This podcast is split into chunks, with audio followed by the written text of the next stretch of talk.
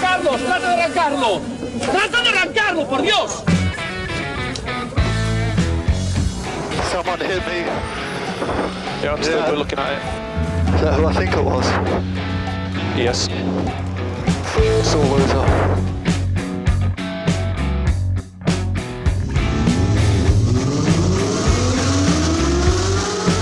Izquierda buena más ojo corta, se cierra poco. Sasar. Corta, no cortar. Para izquierda rápida. Para derecha buena más, se cierra poco. Para izquierda buena más, se abre. Acaba buena más, se abre. Sasar. Para derecha buena más, no cortar. Para izquierda rápida, ojo, se abre. Para uno. Derecha rápida, ojo con fe. Rápida, ojo con fe. Acaba rápida menos.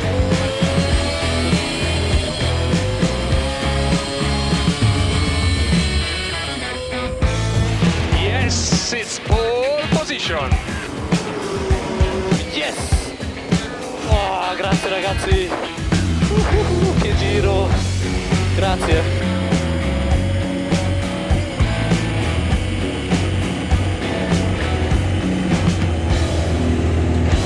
Hola, hola, hola, hola, ¿qué tal? Bienvenidos, bienvenidas a la sintonía del 101.6, bienvenidos, bienvenidas a la sintonía de TurboTrack. Aquí estamos, arrancando una nueva semana de la mano de nuestro compañero Dani Catena, ¿qué tal? ¿Cómo estás? Muy buenas tardes David, aquí estamos un sábado más por la tarde esperando a que llegue la ansiada primavera. Perdón, verano.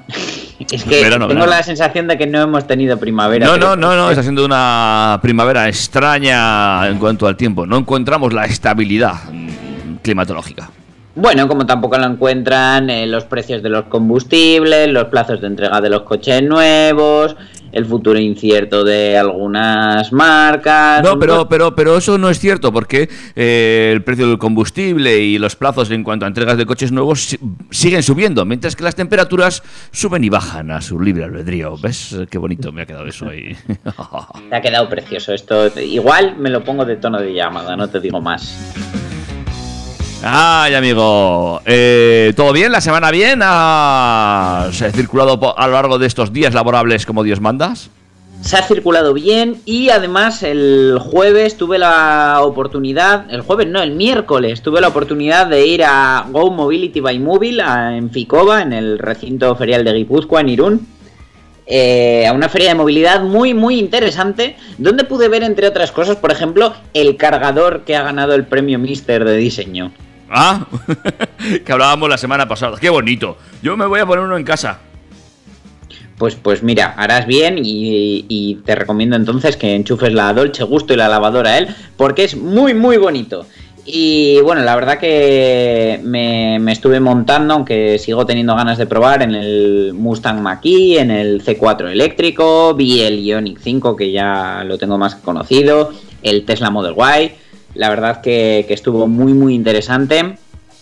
Eh, tuve contacto con empresas, sobre todo de, operadores de recarga, con, con Ionity, con Easy Charger, y la verdad que fue una jornada a la que le saqué bastante, bastante provecho.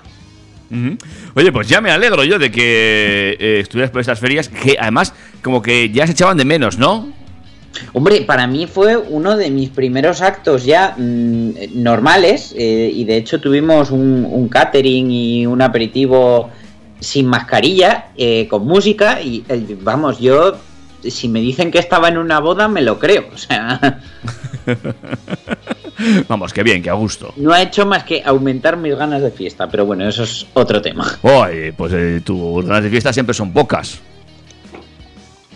Pocas, sí, sí, muy pocas. Eh, bien, eh, ¿y hay algo destacable que contar de esta feria o, o, te lo guardas para otra ocasión? bueno, la verdad es que no estaba muy enfocado al usuario particular. Eh, saqué muchas cosas para, para el entorno corporate, para, para tema empresarial. Y la verdad que fue muy interesante. Y bueno, de, de lo que vi, que había cosas curiosas que hay que verlas. Eh, espero tener el vídeo en YouTube en breve. Muy bien. Vale, eh, y de eso, como ya lo contarás en tu canal de YouTube, vamos a lo que tenemos que contar hoy. Para empezar, decir que tenemos las vías de comunicación abiertas, ¿eh? que es el correo electrónico info arroba turbotrack.es nuestra cuenta de Instagram, que es eh, eh, uh, infono arroba turbotrackfm. Igualmente nos puedes buscar en Facebook con ese mismo nombre. Recuerda que eh, tenemos un logo muy muy chulo que los de Meta están pensando en copiarnos, pero no les dejamos todavía. Además de todo eso, también tenemos. eh, puedes localizar todos los programas en todos los agregadores de podcast. Y si hay uno en el que no estamos, decidnos cuál es para que estemos, porque ahora ya que, que nos hemos pasado el monstruo final, que era Apple Podcast, ya cualquier cosa. Correcto, correcto. Así que ya sabes, tú eh, eh, dinos dónde, cuándo y ahí que estaremos. Hay que estar. Efectivamente, y si quieres que estemos en directo en algún evento, en tu mm, concesionario, feria del motor, pabellón, garaje, lo que sea, dínoslo y ahí estaremos y haremos un programa en directo, que, que nos ha molado esto de hacer las cosas, los programas en directo. Tanto es así que incluso vamos a hacer más directos, aunque sean de otras cosas. Que nos da igual ya. Efectivamente, ya después de- del último y de la lotería, pues ya nos atrevemos con cualquier cosa. Eh, por último, te comentamos también que tenemos, como siempre, funcionando esto. 608-335-125. Que es nuestro número del WhatsApp. Fácil de recordar, eh, ahí estamos en directo, no, nos puedes escribir lo que necesites. Y sin más dilación, me presto a contaros de qué voy a hablaros esta semana, si te parece bien, David. Me parece fantástico. Vamos, cuéntanos de qué vamos a eh, charlar a lo largo de los próximos 55 minutos. Pues como siempre partimos de nuestro punto kilométrico 0.0, que es la sede de la DGT, donde vamos a hablar de eh, una maniobra en rotondas que nos puede costar 500 euros. Mm, a ver, a ver. A ver, a ver. Eh, poco a poco la situación se va normalizando, como tú decías, el COVID parece que va desapareciendo, aunque en realidad sigue ahí, y tenemos que seguir manteniendo la distancia, también aplicado a nuestro coche. Ah, sí, no sabía yo. Efectivamente, no podemos aparcar muy cerca unos de otros, pero bueno, lo- luego te lo cuento. Vale. Eh, nos quitan restricciones por el COVID, pero nos meten otras por etiquetas ambientales. Ah, venga, pues luego me cuentas. Ahí está. Un coche que tiene muchas etiquetas ambientales, ya que dispone de la eco, del acero. La verdad que es un cochazo, es el Kia Niro. Hemos hablado muchísimo en este programa. Y hoy vamos a hablar del Kia Niro Plus. Ahora un 15% más de Niro. Uy, ¿y más etiquetas o no? Bueno, no, no. no, más etiquetas no. Lo que habrá que ver si llega a nuestro mercado. Pero la verdad que la idea es interesante. Por otro lado, tenemos a Mini, la Ah. subsidiaria de BMW que se despide del cinco puertas. Mm, vale, Alguno llorará. seguro. Otros reirán con la llegada y sonreirán eh, porque ya tenemos confirmada la fecha de llegada del Lucid Air. Ese rival de Tesla que tanta gente está esperando. Vale, eh, pues ya veremos eh, cuándo llega. Enseguida nos vamos a enterar. Seguimos electrificados, pero menos, ya que tenemos también versiones de combustión. Y os cuento todo sobre el 308 SW que ya por fin se ha lanzado oficialmente. Ah, pues muy bien, ¿eh? Eh, que te cueste que creo que todavía no he visto ningún 308 normal en la calle. Yo lo he visto, en acabados básicos las llantas le quedan pequeñas, ya te lo adelanto. Vale. Venga, y La parte más prestacional y más emocional del programa viene ahora con el Porsche 911 Sport Classic, que como bien lo han definido en Porsche, va a ser un regreso al futuro. Ah, vale, ok, pues veremos cómo es este Porsche. Ya sabes que no son tanto de mi devoción, pero a ver si este me gana el corazón. Bueno, pues a mí me lo ha ganado, pero enteramente. Los que se han ganado un buen punto son los chicos de Cupra, porque eh, van a habilitar Plug and Charge para el Born. ¿Sabes de qué se trata? No, pero me lo vas a contar. Efectivamente, después cuando, cuando toque. Y por último cerraremos el programa hablando de baterías por suscripción. Ahora que tenemos una cuenta premium de todo, pues no iba a ser menos con la batería del coche. Oh, venga, lo que nos faltaba. Otra cuota más. Pues luego me cuentas si nos merece la pena o no. Luego te cuento, yo no, no te voy a hacer spoilers sobre lo que pienso. Pues amigos y amigas, damas y caballeros, esto es TurboTrack. Te vamos a dejar eh, nada, dos minutos y medio para que te acomodes mientras bailas con Shakira.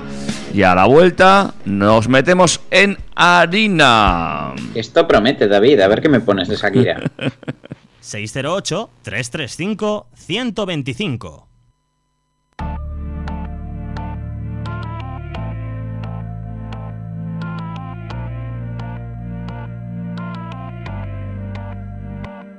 Por completarte me rompí en pedazos. Me lo advirtieron, pero no hice caso.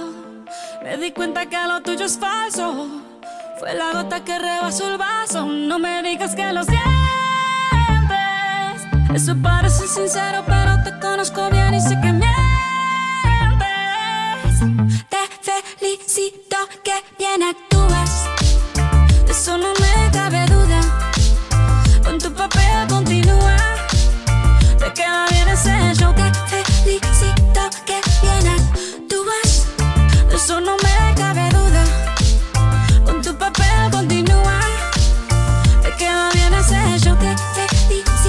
Esa filosofía barata no la compro. Lo siento en esa moto, ya no me monto.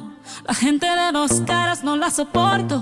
Yo que ponía las manos al fuego por ti. Me tratas como una más de tus antojos. Tu herida no los ojos. Los tengo rojos. De tanto llorar por ti y ahora resulta que lo sientes. Suena sincero, pero te conozco bien y sé que mientes. Te felicito que bien actúas.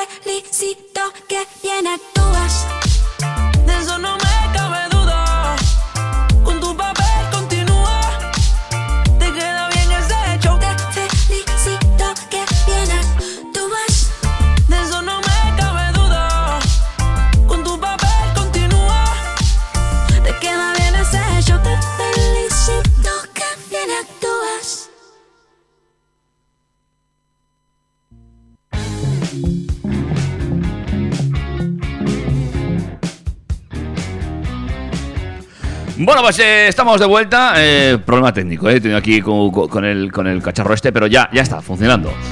Eh, ¿Todo en orden, David? to- to- Todo en orden como para poder continuar con el programa. mientras, mientras me va contando la primera noticia, voy a terminar de arreglar esto. Pero eh, vamos a meternos ya en arena y eh, hablemos de esa multa redonda, por cierto. Jo. Y tan redonda que qué bonito te ha quedado. Qué redondo te ha quedado, hay que ver, ¿eh? Hablamos de las rotondas, o también denominadas glorietas, que son uno de los puntos más conflictivos en la circulación de vehículos. Las reglas y prioridad de paso son claras, aunque un buen número de conductores parece que desconoce las normas al respecto por la gran cantidad de imprudencias e infracciones que se producen prácticamente a diario. Según los datos oficiales recopilados por la propia DGT, alrededor de un tercio de los conductores implicados en un accidente dentro de una rotonda manifestó no saber las normas de circulación que se aplican en este tipo de intersecciones. Las normas de circulación en las rotondas o glorietas establecen lo siguiente, y es que los vehículos que circulan dentro de las mismas tienen la prioridad sobre los que entran. Por otro lado, si se da la situación de que otro automóvil pretende entrar a la vez que nosotros, se aplica la regla general de prioridad de paso, es decir, siempre tienen preferencia de paso los vehículos que se sitúan a la derecha. Asimismo, la vía por la que se circula dependerá de la salida que nos corresponda. A la hora de salir de las glorietas, uno de los puntos más conflictivos, siempre se hará por el carril situado más a la derecha o carril exterior. Si el vehículo en cuestión no está bien situado, deberá ir cambiando de carril y, por supuesto, señalizando con el intermitente dicha maniobra, para los que tenéis un BMW, el mandito de la izquierda, hasta situarse en el carril exterior y, por tanto, poder coger con seguridad su salida. Al respecto de todo esto, la DGT y diversas asociaciones de automovilistas han avisado recientemente de una maniobra muy peligrosa que suele producirse en rotondas y glorietas. Dicha maniobra, conocida por muchos conductores como cruzarse de lado a lado o directamente como cruzada o lo que yo le llamo hacerse un recto, puede ser considerada como una acción temeraria puesto que desde el carril más a la izquierda o interior el vehículo que comete esta infracción invade de forma rápida el resto de carriles hasta coger su salida poniendo en peligro al resto de vehículos que circulan por los carriles más exteriores. Si a dicha maniobra de cruzarse de lado a lado se le suma un posible exceso de, de velocidad, la colisión por no ver el ángulo muerto o punto ciego aumenta exponencialmente, lo que compromete la seguridad y la estabilidad del vehículo o vehículos con los que se puede impactar. Eh, además tenemos que recordar que si impactamos lateralmente de manera violenta contra según qué vehículos, por ejemplo algunos que pueden subir bordillos, pueden incluso volcar. Si después de analizar todo esto, eh, eh, después de un accidente, las fuerzas y cuerpos de seguridad del Estado podrían demostrar que ha habido una conducción temeraria poniéndose en riesgo la vida y los agentes de tráfico o la policía local lo podrían considerar como delito, por lo que se podría castigar incluso con penas de cárcel o prisión. Al considerarse a sí mismo una infracción muy grave, conlleva también una multa económica de 500 euros y la retirada de hasta 6 puntos en el carnet de conducir. Bueno, pues eh, que tomemos nota de una santa vez del famoso gráfico que está venga a circular por redes sociales sobre cómo hacer las rotondas en condiciones y que lo apliquemos, eh, sobre todo aquí en nuestra ciudad de Pamplona, que otra cosa no hay, pero rotondas, madre de Dios. Bueno, tuvimos una alcaldesa, igual la recuerdas, tú que eres un poco menos joven que yo. Yolanda se llamaba, no Sí, sí, voy a sí. decir el apellido. Bueno, pues eh, mis colegas le llamaban Julieta, porque era Yolanda Glorietas. Bueno, pero es igual, ¿eh? porque los que han seguido van igual, o sea, Calle que veía, calle que le cascaba una rotonda. Sí, bueno, sí, de sí. hecho, en, Burlada, donde viven mis padres, abajo del todo, en la, en la zona más inundable, hay un cruce tan pequeño, con una rotonda tan pequeña que hay que hacerla en dos maniobras. bien, pero por ejemplo esa no la puso la Yoli. ¿eh? No, pero vamos. Sí, sí, aquí, aquí, se- era, aquí, era la tendencia yo Eh, exactamente, es, es tendencia. Lo de las aquí las rotondas es tendencia. Y luego ya de- después de cascar rotondas, ponerle semáforos en medio ya se está convirtiendo en una, en una ambición. ¿eh? Ver quién pone más semáforos, una glorieta. Y volvernos locos a todos. ¿Y quién le mete locura. más carriles de los que no te puedes salir o tienes que entrar o tienes que decidir 6 kilómetros antes lo que vas a hacer? Correcto.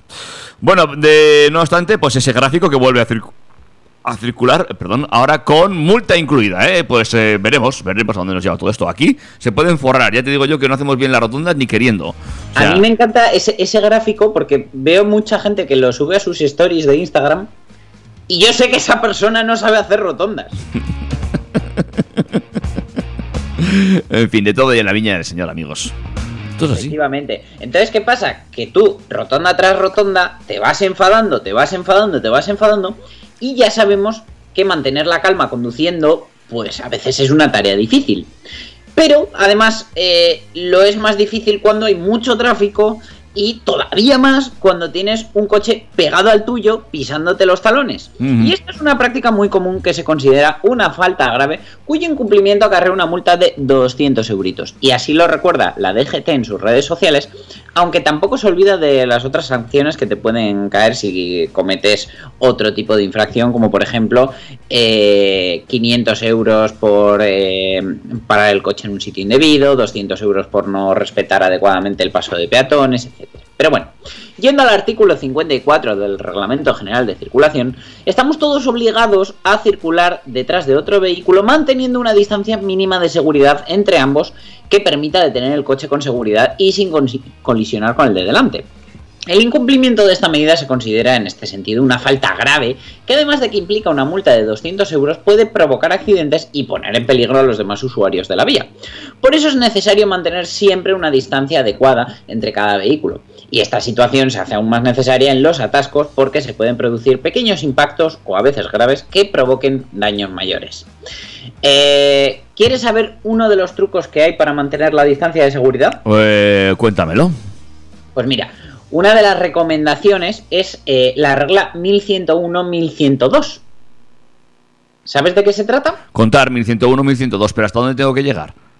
Hasta riquiticientos. Bueno, consiste en elegir un punto de la vía como referencia, por ejemplo, un árbol, un poste de la luz, una señal, y contar 1101, 1102, que son 4 segundos, lo que tardas en, en contarlo, depende cómo hables. Yo- Claro. 1101, 1102. Efectivamente, hay poca distancia. Pues ahí tienes que contar hasta 1110. Y la finalidad de este truco es que entonces llevarás una distancia correcta si al terminar no has alcanzado todavía el punto elegido. Alguno aplicará la norma al revés e irá contando en plan de a ver si consigo eh, llegar al punto o incluso adelantarme un poco. Bueno, eh, pues otra medida que nos recuerda la DGT, la de mantener la distancia de seguridad, importantísimo. ¿eh? Nos evitamos así eh, darle por detrás a alguien, iba a utilizar un término más sonante. Y, eh, en fin, que es un accidente muy desagradable. Pues sí, es muy desagradable. Pero bueno, por otro lado, eh, tenemos al Ministerio para la Transición Ecológica y el Reto Demográfico tratando de evitar esos accidentes, intentando que cada vez hayan menos coches en las ciudades. Ajá, que esto es bien fácil, prohíbanlos y ya está.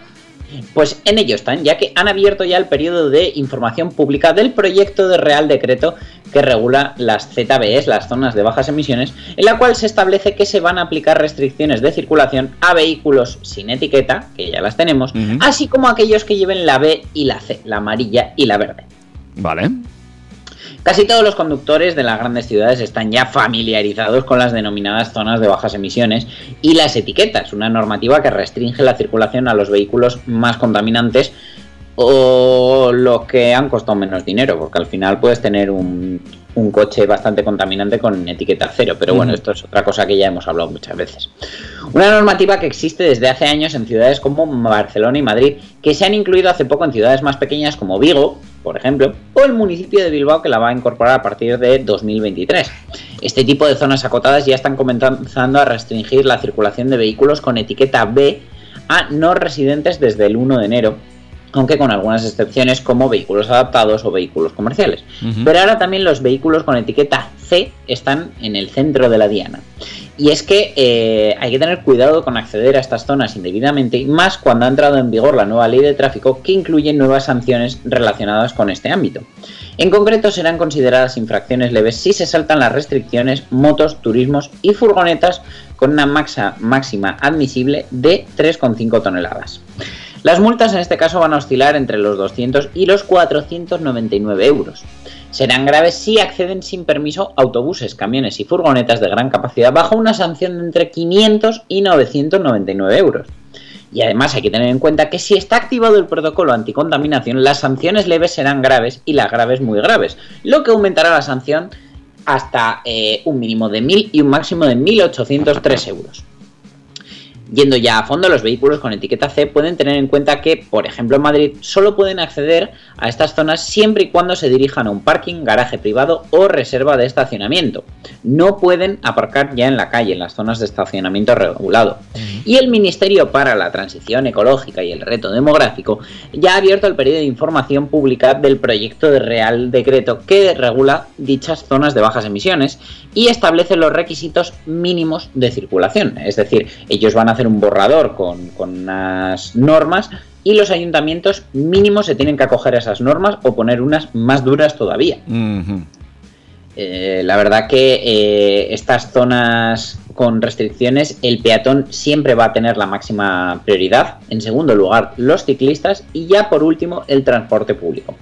Todas las zonas de bajas emisiones se van a tener que someter a un proceso de revisión cada cuatro años máximo con el fin de asegurarse que se están cumpliendo los objetivos y en las que ya existen y están en vigor se van a tener que adaptar a las nuevas exigencias.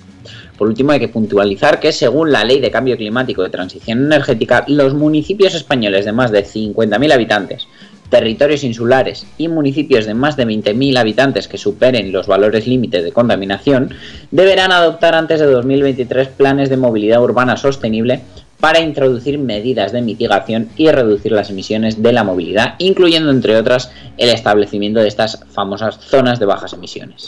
Pues al, loro porque la fecha está ahí al lado, ¿eh? O sea que muchas ciudades se van a ver comprometidas con estas zonas de bajas emisiones y con toda esta normativa que, bueno, acaba confundiendo y, bueno, sobre todo eh, a los visitantes a esas ciudades, ¿eh? Porque los que ya viven allí, pues bueno, al final lo tienen asimilado, pero los que llegamos nuevos, cuando tú llegas a Madrid, a Barcelona, no sabes si puedes aparcar, si no, es un Cristo, ¿eh? Bueno, y a todo esto se le suma una cosa más. Y es que si van a obligar a tantísimos municipios a establecer zonas de bajas emisiones, lo vamos, pues, en la coctelera se mete nuestra españolísima costumbre de hacer todo a última hora. Sí, sí. Por eso digo Porque que, a que- muchos que- municipios les va a pillar el toro y ya verás tú qué columpiadas se van a meter en sus zonas de bajas emisiones por no tenerlo preparado. A eso voy, que es que la, la fecha está ya a la vuelta a la esquina, que nos plantamos ya en verano y aquí con lo que nos cuesta mover un lapicero, verás tú. Eh, Navidad. Sí, sí. Nos lo va a traer la- los Reyes Magos, la zona de bajas emisiones, amigos. Igual o lechero, que los reyes ya llegan tarde. O sea que. Bueno, ¿qué hacemos? ¿Seguimos con la siguiente o nos ponemos un break musical para hablar de novedades? Pues ponme un break musical, así ya terminamos con el bloque de GT y normativas, que ya bastante denso ha sido, y luego nos metemos de lleno con las novedades, que hoy no son pocas. Amigos y amigas, esto es TurboTrack.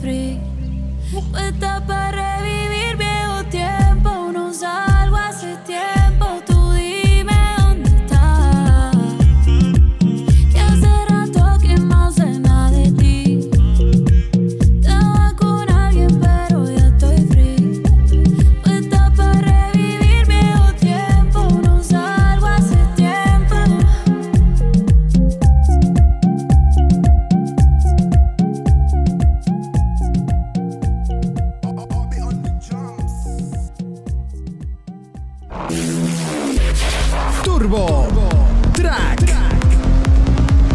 Novedades.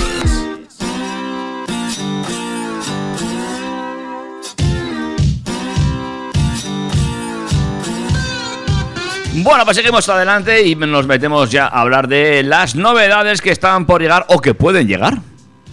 No sabemos todavía qué pasará, pero Kia ha presentado en sociedad el nuevo Kia Niro Plus, su primer vehículo, atento David, hecho a medida. ¿A medida para qué? a medida para una aplicación diferente al uso particular. Y es que aunque recientemente hemos conocido el nuevo Kia Niro 2022, esta versión especial Plus está basada en la versión eléctrica del Niro de la generación anterior. Y va a empezar a trabajar como taxi, pero Kia ha dejado la puerta abierta a venderlo a particulares. Sea como fuere, aunque solo lo dejen para taxi, me parece una jugada muy muy interesante para, para ese sector. Y es que cada vez son más los fabricantes que apuestan por enrolarse a las soluciones de movilidad alternativa como eh, servicios por suscripción, coche compartido o taxis autónomos. Kia está explorando diversas formas de adentrarse en este mundo cambiante, más allá del negocio tradicional, y cree que los modelos hechos a medida van a ser una parte importante de la movilidad del futuro. El Kia Niro Plus está basado en el e-Niro de la generación anterior, que tan buen eh, resultado comercial ha, ha tenido para los coreanos, y no obstante la versión Plus tiene ciertas modificaciones para satisfacer las necesidades de los taxistas. Es un centímetro más largo y, atención, 8 más alto que un Niro convencional, lo que se traduce en un mayor espacio para los ocupantes y un acceso y salida del vehículo más cómodo. En este sentido, el Niro Plus también cuenta con asientos y revestimientos de puertas más delgados que los del e-Niro original y se han incorporado elementos adicionales de seguridad y confort para los pasajeros, que seguro que a tu madre le van a encantar, David, como nuevos reflectores en las puertas o asideros en el pilar B. Muy bien, muy bien, fantástico. Es- además de los del techo, ahora tienen el pilar B y ya pues podemos ir agarrados a todo lo que necesitemos. exactamente, eh, ¿qué menos? No, pero desde luego para subir y bajar a personas con cierta movilidad ya reducida, ya no, no hablo de nuestra Nati, eh, es muy muy interesante. Sí, no, no, está bien, está bien. eh, el- parece que, que está bien pensado. Pues una vez que ya nos ponemos en el puesto del conductor, no hay grandes cambios a nivel general. Se mantiene el mismo diseño para la consola central, tiene el selector de cambio redondo en posición central, el cuadro de instrumentos digital y una pantalla táctil que sí que va a traer novedades a nivel de software. Y es que además este sistema va a incluir toda la información relevante para el trabajo del taxista, incluyendo navegación, taxímetro integrado, tacógrafo digital y el sistema de reconocimiento de voz. Porque aquí tengo que hacer un inciso. Vivimos en la era de la digitalización, del software, de las adaptaciones, del desarrollo. de- ¿Por qué los taxistas tienen que seguir llevando esos taxímetros horribles? ¿Qué, qué manera de afear un coche, de tener que taladrarlo, que romperlo. De verdad, no hay un sistema que se pueda integrar con el multimedia del coche que le da 100 vueltas a cualquier taxímetro de, de los 80 que todavía se siguen poniendo. Bueno, no sé, supongo que tendrá que ver algo con el- las homologaciones, no sé. La verdad que a mí también siempre me llamó la atención, ¿eh? pero sí, es cierto. Pues bueno, eh, como ya te decía al principio, este Niro Plus forma parte de los planes de Kia para convertirse en un proveedor de soluciones de movilidad sostenible. La empresa surcoreana está desarrollando una plataforma específica para estos vehículos Purpose Built, es decir, hechos a medida o hechos con un propósito, o PBV por sus siglas en inglés, de diferentes formas y tamaños para satisfacer la demanda cambiante de los clientes y las tendencias del mercado. Kia, que tiene previsto lanzar al mercado una serie de furgonetas, microbuses y vehículos de reparto, va a lanzar su primer modelo hecho medida con plataforma específica en 2025. Este Niro Plus va a empezar a comercializarse en Corea del Sur para flotas de taxi. No obstante, Kia tiene intención de ir más allá y la compañía quiere ampliar gradualmente el negocio de los PBV y el Niro Plus es solo el primer paso en un mercado con un gran potencial de desarrollo. Pronto se van a anunciar eh, más mercados en los que se va a lanzar este Niro Plus Taxi. Pero Kia plantea también un Niro Plus para clientes particulares. Y es que la versión genérica del Niro Plus, eh, la versión que no sería taxi, estaría disponible en algunos mercados extranjeros en la segunda mitad del año. De momento Kia no ha especificado cuáles van a ser esos mercados, pero sí que sabemos que además de la versión totalmente eléctrica, el Niro Plus va a estar disponible también como híbrido enchufable y eh, va a tener también inversión híbrido no enchufable, el híbrido tradicional, de manera que tendrá etiquetas eco y cero si llega a España. Bueno, pues habrá que ver eh, por dónde van los derroteros de Kia con estos nuevos modelos y hasta dónde quieren llegar en esas soluciones eh, prácticamente a la carta, a la medida para eh, distintos sectores. Los que ya han decidido hasta dónde van a llegar son los de Mini, que, como te decía al principio en el sumario, se esperan grandes cambios en la gama Mini de cara a los próximos años y un nuevo rumor que ha comenzado a sonar con fuerza es que el Mini de 5 puertas y el Clubman serán sustituidos por un crossover eléctrico. Este podría tratarse casi con total seguridad del ya rumoreado Mini Paceman, el cual llegaría a los eh, próximos años para posicionarse en el lugar que actualmente ostenta el Mini Countryman, que ascenderá algunos escalones en cuanto a segmento. La verdad que es un poco parecido a la política que, está tomando Smart, de los que hablábamos la semana pasada.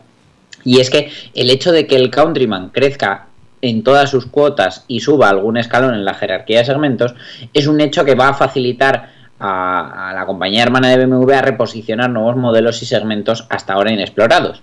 Y es que el nuevo crossover se posicionaría por debajo del modelo sub actual y este representará una nueva opción para la gama sobre elevada de la marca, al mismo tiempo que dará carpetazo, por desgracia, a las carrocerías de 5 puertas y Clubman a las cuales sustituirá.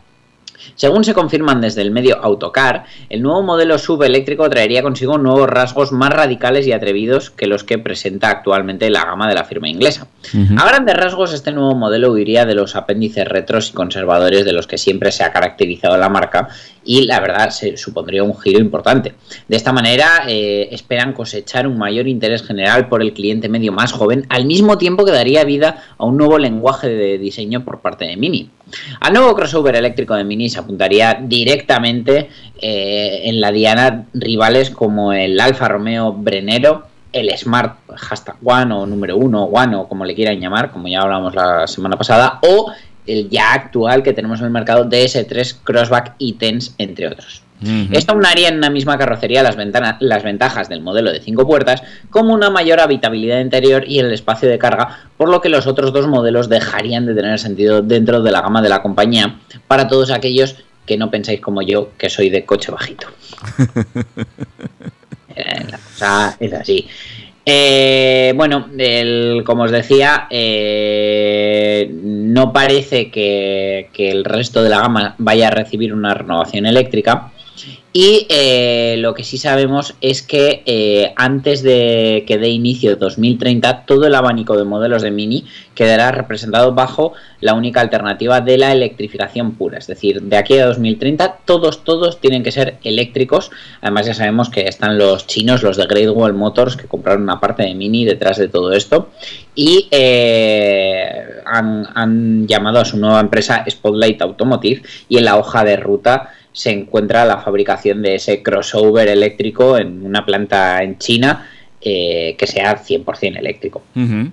También los rumores dicen que eh, la nueva plantilla de modelos de Mini eh, se va a empezar a conocer a finales de este mismo año con la renovación generacional del Mini Countryman y su variante 100% eléctrica, la cual compartirá gran parte de componentes con el BMW iX1 que también estamos deseando conocer. Ya adentrados en 2023, esperamos que la compañía presente este nuevo crossover eléctrico, así como la nueva generación del mini hatch de tres puertas que de momento va a seguir en pie resistiendo. Bueno, pues habrá que ver cómo acaba toda esta movida dentro de Mini ¿eh? y hasta dónde nos va llegando la presentación de estos modelos eh, nuevos, retozados, eh, eléctricos y con un montón de novedades. Incluso igual les ponen Android Auto, esto ya sería ya la hostia. Ahí lo dejo. O Android Automotive, que es mejor todavía porque así prescindes de CarPlay y ya terminas de descontentar a todo el mundo.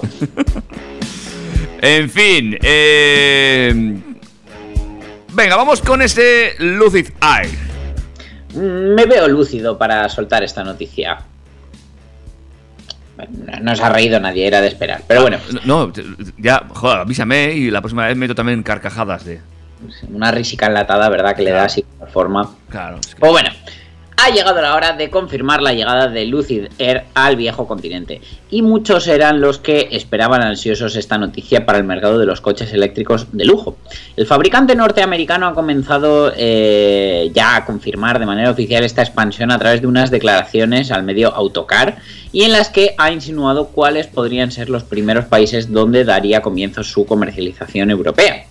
En dichas declaraciones, el portavoz de la compañía ha puntualizado que este desembarco fuera de Estados Unidos comenzará por Europa, aunque también avanzará hacia eh, Oriente Medio de forma casi paralela. Meses más tarde hará lo propio sobre el mercado chino, aunque esto ya sería eh, una vez pasáramos el umbral de 2023. Durante la exposición, el empleado de Lucid Motors aseguró que el primer país al que aterrizarán dentro de Europa será Alemania, aunque también puntualizó que una vez se encuentren asentados en dicho país comenzarán con su avance dentro de la propia Unión Europea, para lo que ya planean introducirse en mercados como Austria, Bélgica, Dinamarca, Finlandia, Islandia, Italia, Mónaco, Países Bajos, Suecia, Noruega y España, en los que la acogida de los coches eléctricos pues está siendo mayor o se estima más acusada. Para el mercado británico se espera que las primeras unidades del Air con volante a la derecha comiencen a salir de la línea de producción a finales de este mismo año, por lo que los primeros coches podrían llegar a sus respectivos propietarios a principios o mediados de 2023. Por el momento se desconocen detalles sobre qué acabados o niveles de motorización van a llegar al mercado europeo, pero todos los indicios hablan de una primera oleada protagonizada por las alternativas más caras, como hacen casi todas las marcas, ya que supondrían un mayor empuje como posicionamiento de marca en estas regiones, así como por supuesto darán una mayor rentabilidad económica de forma inicial. Una vez esto se haya consolidado, podríamos comenzar a ver las primeras unidades eh, con acabados de acceso.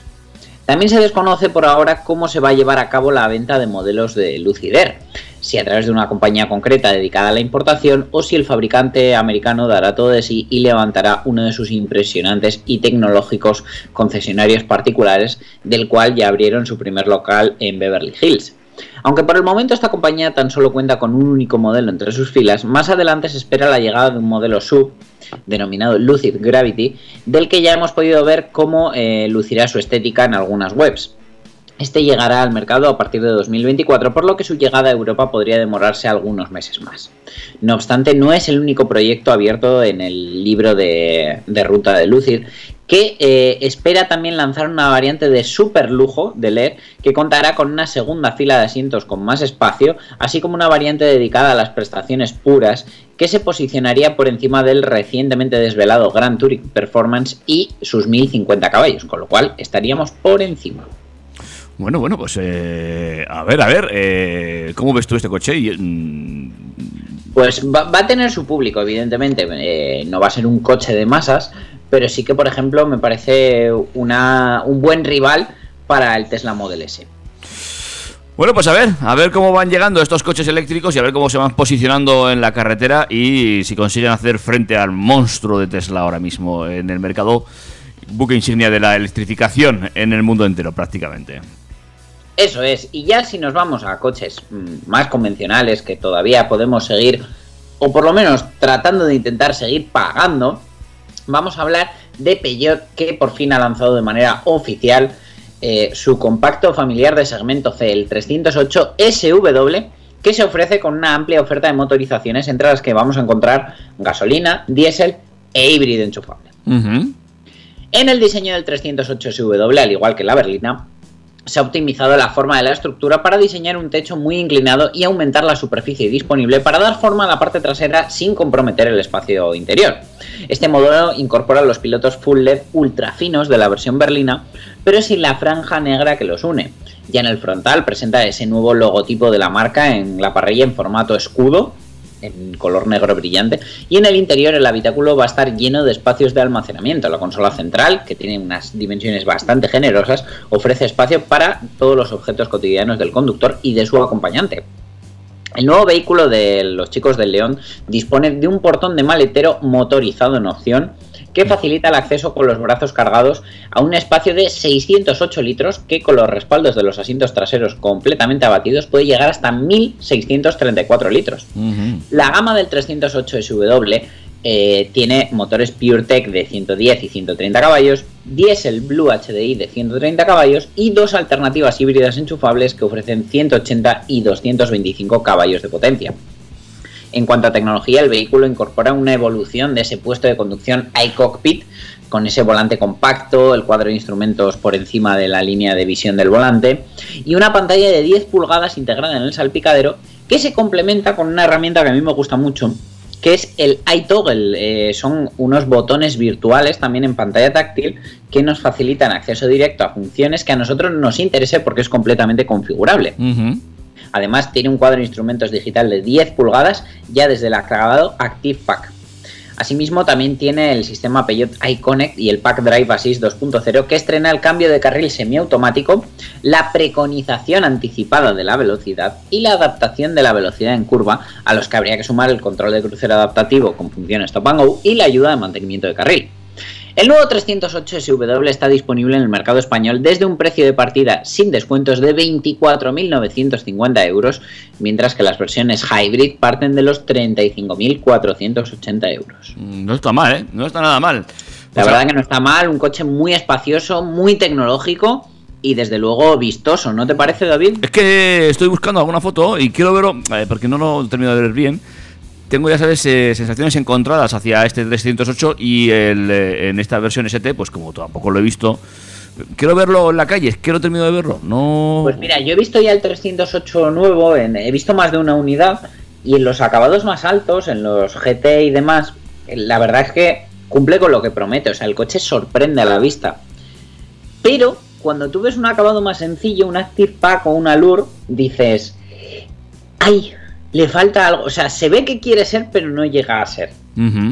No obstante, también son las primeras impresiones. Siempre me pasa cuando veo un coche las primeras veces y luego conforme te vas acostumbrando, lo vas viendo en masa, ya esa imagen se normaliza, por así decirlo, y ya lo ves eh, mucho más común. Que también, también puede ser porque estamos acostumbrados, sobre todo los que estamos eh, en el mundo del motor, y vemos siempre las, eh, los lanzamientos, siempre nos ponen como las fotos y lo- las unidades de prueba son siempre las más, las más chulas, las más bonitas, con las llantas más grandes, con todo. Y luego, pues claro, cuando ves una, una opción que no es la, la, premium, por decirlo así, pues eh, claro, eh, pierde un poquito. Quizás eh, las marcas deberían también acostumbrarse a, a- a mostrar esas eh, gamas medias, ¿no? Porque además, yo, yo he llegado a una conclusión, David, esto es una tarita mental mía. Me encantan los acabados básicos. Quiero decir, cuando yo veo un coche ya con entrado en años, que, pero que está perfecto, que dices, es que podría estar recién sacado del concesionario, y tiene un acabado básico, me llama todavía más la atención que si veo el mismo en un acabado superior. Sí, también No preguntes por qué, es que no sé, es como que me traslada a una realidad un poco más real de aquella época. Eh, Exactamente, porque vienen equipados con lo que eh, se- sería la estándar- estandarización de la época, no con lo premium, y quizás eso te traiga un poco más a ese eh, momento vintage, por decirlo así. Podría ser, podría ser. La verdad que eso, que yo cuando veo pues eso, un Renault Clio de los viejos con los paragolpes negros, un Peugeot 405 con sus pilotos traseros en dos colores, es que me encanta. Es que no hay nada como los Classic, como los Sport Classics. Sport Classic que desde luego en Porsche es que se lo han currado, pero no sabes hasta qué punto. Y además el 911 Sport Classic es la segunda de las cuatro piezas de colección que hacen parte de la estrategia Heritage, herencia design de Porsche. Y es que un total de 1.250 unidades de esta edición limitada de Porsche Exclusive Manufacture van a revivir el estilo de la década de 1960. Yo hablaba de cosas un poquito posteriores, ¿eh? pero bueno, en este caso Porsche puede permitirse el lujo de remontarse hasta los 60 y principios de los 70. Hasta donde quieran ellos, hasta donde quieran. Bueno, bueno, el límite es el cielo. Al igual que su predecesor inmediato, el 911 Sport Classic, basado en el 997 y presentado en 2009. Y es que el aspecto de este modelo se inspira en el 911 original, el de 1964, y en el 911 Carrera RS del 72. Los interesados ya pueden hacer el, su pedido del 911 Sport Classic y las entregas serán en los Porsche Center eh, y comenzarán en el segundo trimestre de 2022. Semestre, perdón, que digo trimestre, ya estamos. Estas versiones Heritage Design representan los conceptos más apasionantes de la estrategia de producto de Porsche, según dijo Alexander Fabig, vicepresidente de personalización y clásicos, y quieren que con este enfoque único el departamento de Style Porsche trabaje con Porsche Exclusive Manufacture para reinterpretar modelos y equipamientos icónicos del 911 de la década de los 50 hasta la de 1980, reviviendo así ra- rasgos de diseño de esos años.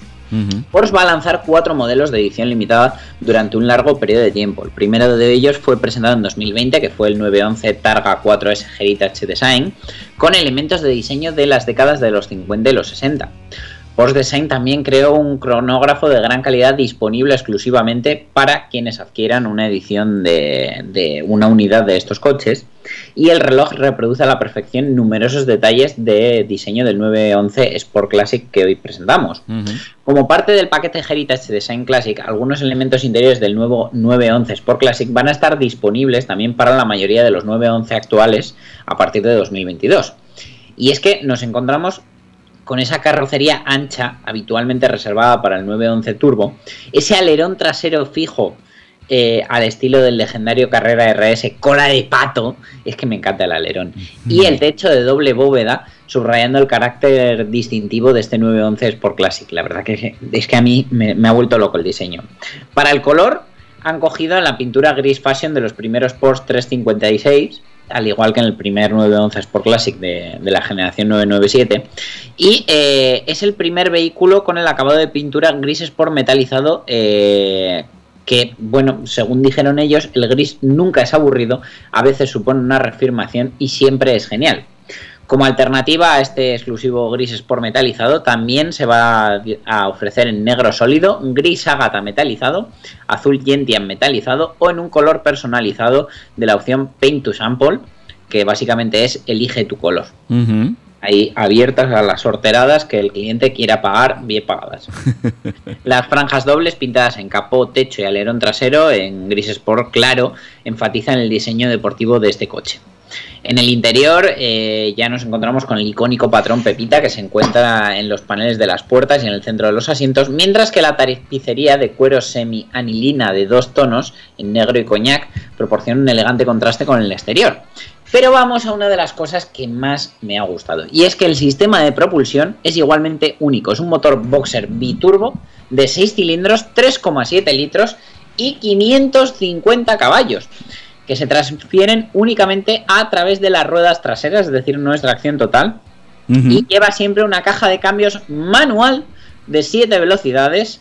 eh, siendo el Porsche 911 manual más potente disponible en la actualidad. Vamos, han exprimido el motor hasta el máximo eh, sin querer reventar esa caja de cambios manual. En la caja de cambios además cuenta con una función punta tacón que compensa la diferencia de revoluciones de motor al reducir mediante una breve y rápida subida de régimen antes de engrenar la marcha más corta y el sistema de escape deportivo está especialmente adaptado para una experiencia sonora todavía más cautivadora. La suspensión está basada en los modelos 911 Turbo y 911 GTS, cumple con las exigencias de, alto rendimiento gracias al Post Active Suspension Management, al PASM. Eh, tiene amortiguadores adaptativos que responden instantáneamente a los cambios dinámicos y este PASM viene combinado de serie con el tren de rodaje deportivo que reduce la altura del suelo en 10 milímetros. Oye, eh, te voy a decir una cosa, no lo cojas así, eh, mm, ¿cómo decírtelo? Me gusta este.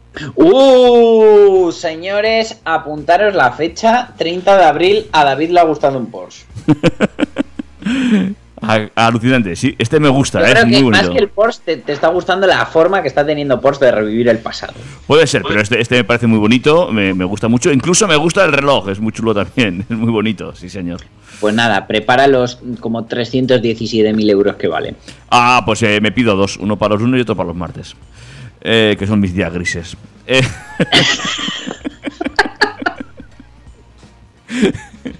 Ay, David, si no existieras tendrían que inventarte. en fin, eh, vamos rápidamente, porque al final parece que no, pero se nos está yendo el tiempo, a hablar de Cupra. Sí, porque lo que te estaba diciendo a ti, mm, si no existieras tendrían que inventarte, tendrían que hacerlo con esta tecnología, pero oh wait, esto ya lo inventó Tesla. Y es que la firma automovilística Cupra va a lanzar a mediados de año la tecnología Plug and Charge con el objetivo de agilizar y facilitar el proceso de carga de su modelo Born. Y es que con Plug and Charge eh, el vehículo eléctrico simplemente se identifica en la estación de carga mediante un estándar encriptado y a continuación comienza el proceso de carga de manera automática. Esto supone que el usuario no necesita ni un móvil, ni una aplicación, ni una tarjeta RFID para realizar la operación. Y es que han conseguido que cargar el Born sea tan fácil e intuitivo como lo es eh, conducir su coche eléctrico deportivo. Plug and Charge es una tecnología que además de optimizar el proceso de carga, está en sintonía con el mundo actual, según ha dicho el director global de marketing de producto Carlos Galindo. De esta misma forma, el grupo Volkswagen está ampliando su red de carga europea que a día de hoy ya incluye más de 310.000 puntos de carga, entre los que hay más de 10.000 cargadores rápidos con una potencia superior a 100 kilovatios de potencia eh, repartidos en más de 3.000 estaciones. Pero bueno, básicamente eh, todo esto va a ser, dis- va a ser posible en estaciones de, de, mm, carga Ionity. Mm, vale. Así que si te compras ya no un Compraborn, sino creo que, lo van a hacer eh, extensivo también al Volkswagen ID3, ID4 y al Skoda Enyaq, llegarás, enchufarás tu manguera de Ionity y el coche empezará a cargar como si fuera un Tesla. Muy bien, pero solamente en los Ionity, no vale para todos los cargadores. No, no, solo en Ionity. Pero bueno, como, como pasa en Tesla, solo en su supercharger llegas, enchufas y empieza a cargar. En el resto te tienes que registrar, tienes que tener la aplicación y todas esas cosas que marean al usuario día tras día.